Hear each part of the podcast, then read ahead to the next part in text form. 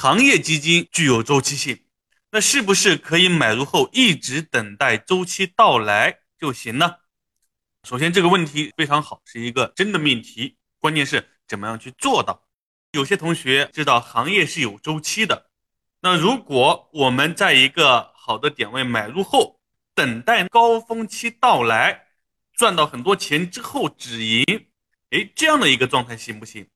从周期的一个理论角度来讲，那一定是这样的，而且这样的一种策略呢是最佳的。那关键是我们怎么去做到这一点？你需要判断两点，第一个就是。你能不能在一个好的点位买入？按照我们的一个说法，就是成长期的早期。第二个，你怎么样确定它能够进入到一个成熟期、相对高峰的位置，能够卖出？那这两点呢是非常难的。那怎么去判断呢？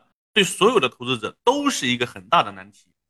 不然的话，就不会有专业的行业调研员、行业研究员，是吧？他们又一直在研究这些东西。那在这样的一个精细化、专业化的研究的机构当中，他们还不一定能够得到一个很好的答案，啊，我一直在想办法，怎么样把这里面的这个点能够量化给大家。我发现这个东西是很难量化的，于是我就在窄基的基金池当中直接给大家列出范围，当它到了一定的需要调整的时候，我会再给它调整出去。